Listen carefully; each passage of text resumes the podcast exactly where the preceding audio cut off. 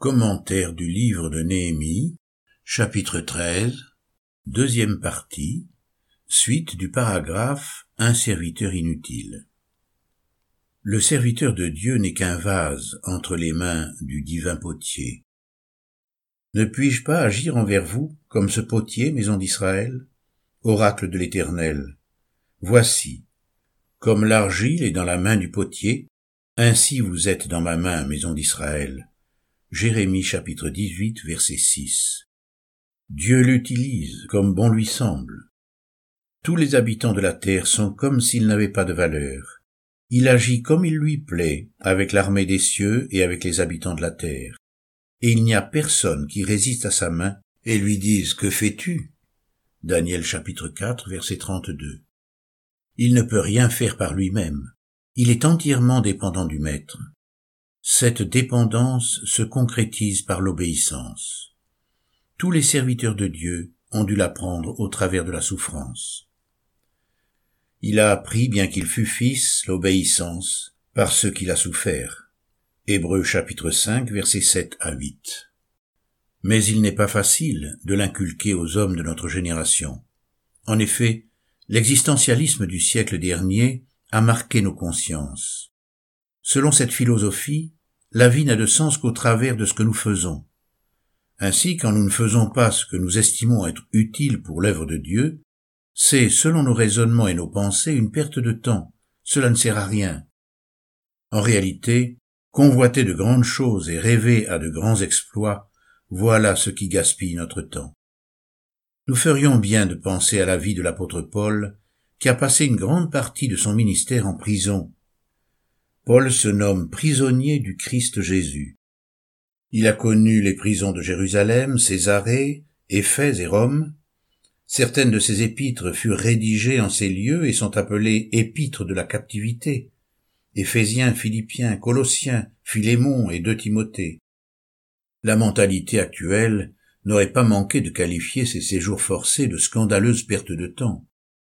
Comment imaginer que Paul, serviteur de Dieu aussi capable et utile, puisse être contraint à l'inactivité dans sa cellule Notre logique n'est pas celle du Seigneur et nous devons apprendre comme Jésus à vivre dans la dépendance de Dieu.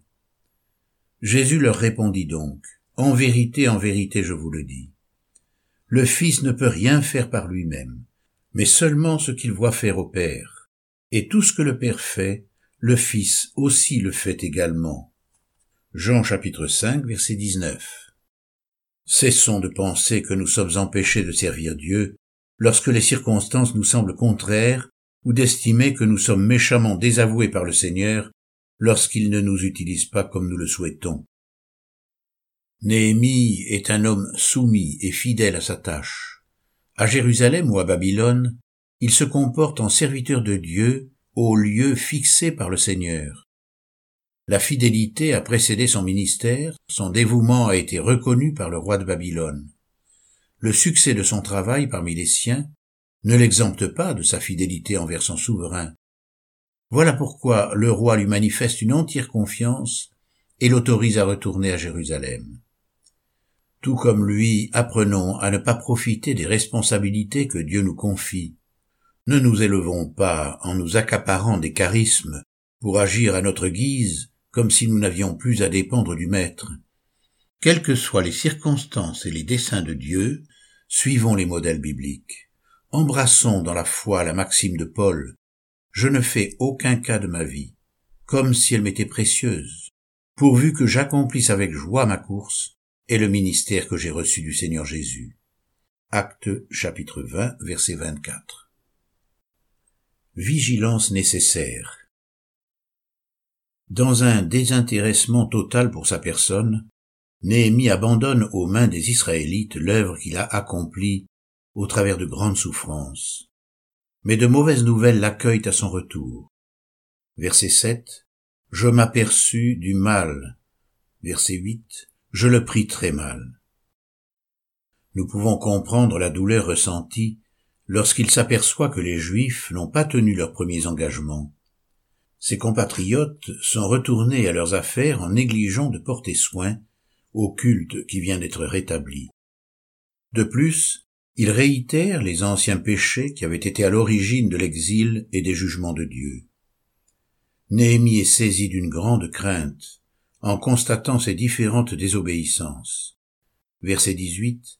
N'est-ce pas ainsi qu'ont agi vos pères?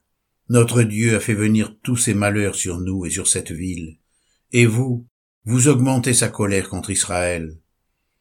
Il agit avec une fermeté surprenante.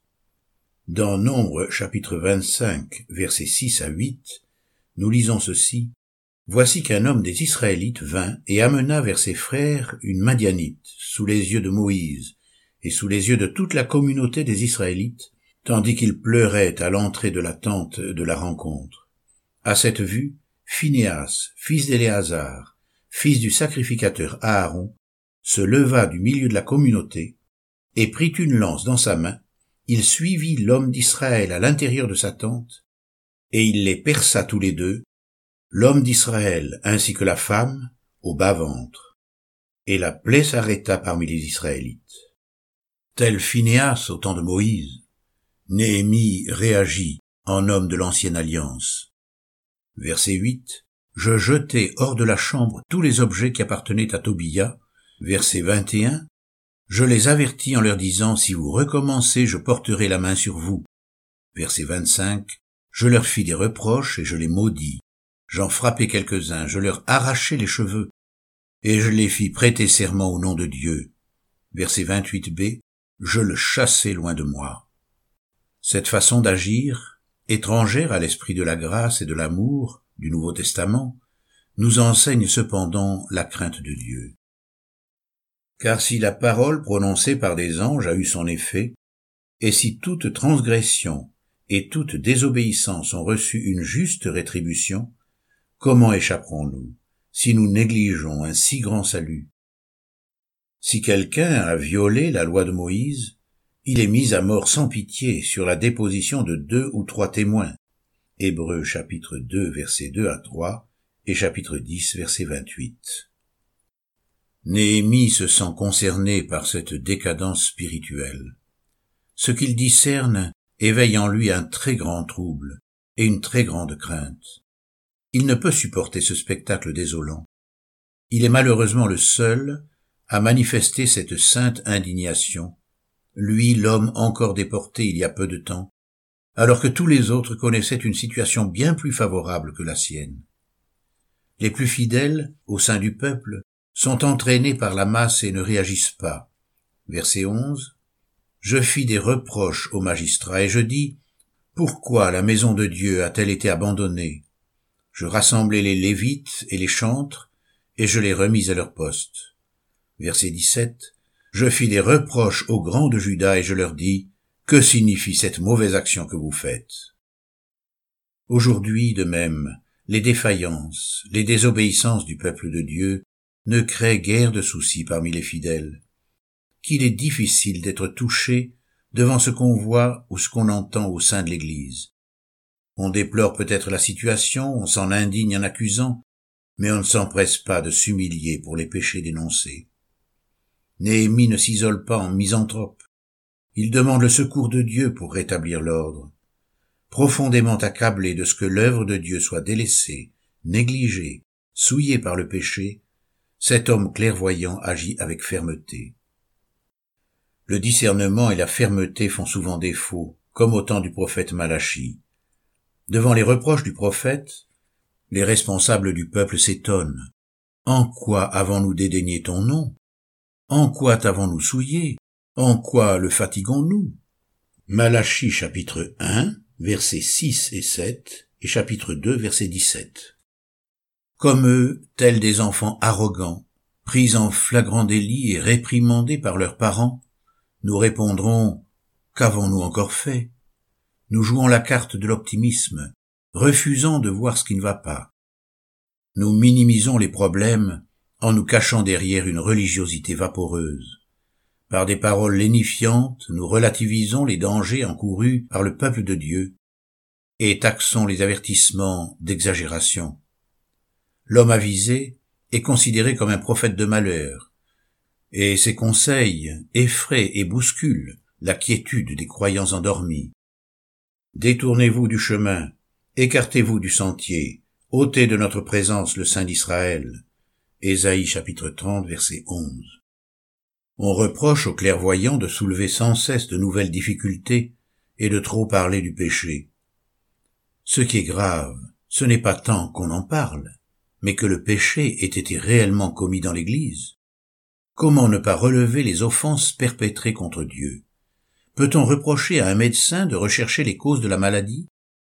Ses patients sont-ils sages de s'indigner lorsqu'il leur en parle Occulter le mal et ne pas chercher à enrayer son action peut entraîner la mort précipitée du sujet. La pertinence du diagnostic ne peut qu'augmenter les chances de guérison. Dans l'Église, il ne s'agit pas d'inventer des péchés ou d'accuser faussement ses membres. Mais si le mal s'y trouve, si les membres du corps de Christ se détournent de la crainte de Dieu et du véritable culte, n'est-il pas du devoir des responsables de l'Église de discerner les compromis et de réprimer les hérésies Les prophètes ont souvent dénoncé les égarements cultuels du peuple juif. Qu'ai-je à faire de la multitude de vos sacrifices, dit l'Éternel? Cessez d'apporter de vaines offrandes. Je ne puis voir le crime avec les solennités. Je hais vos nouvelles lunes et vos fêtes. Elles me sont à charge. Je suis là de les supporter. Quand vous étendez vos mains, je détourne de vous mes yeux. Quand bien même vous multipliez les prières, je n'écoute pas. Lavez-vous, purifiez-vous, ôtez de ma vue la méchanceté de vos actions, cessez de faire le mal. Ésaïe chapitre 1 versets 11 à 16. Nos cœurs doivent être sans cesse exhortés à rendre au Seigneur un culte en esprit et en vérité. Jean chapitre 4 verset 24.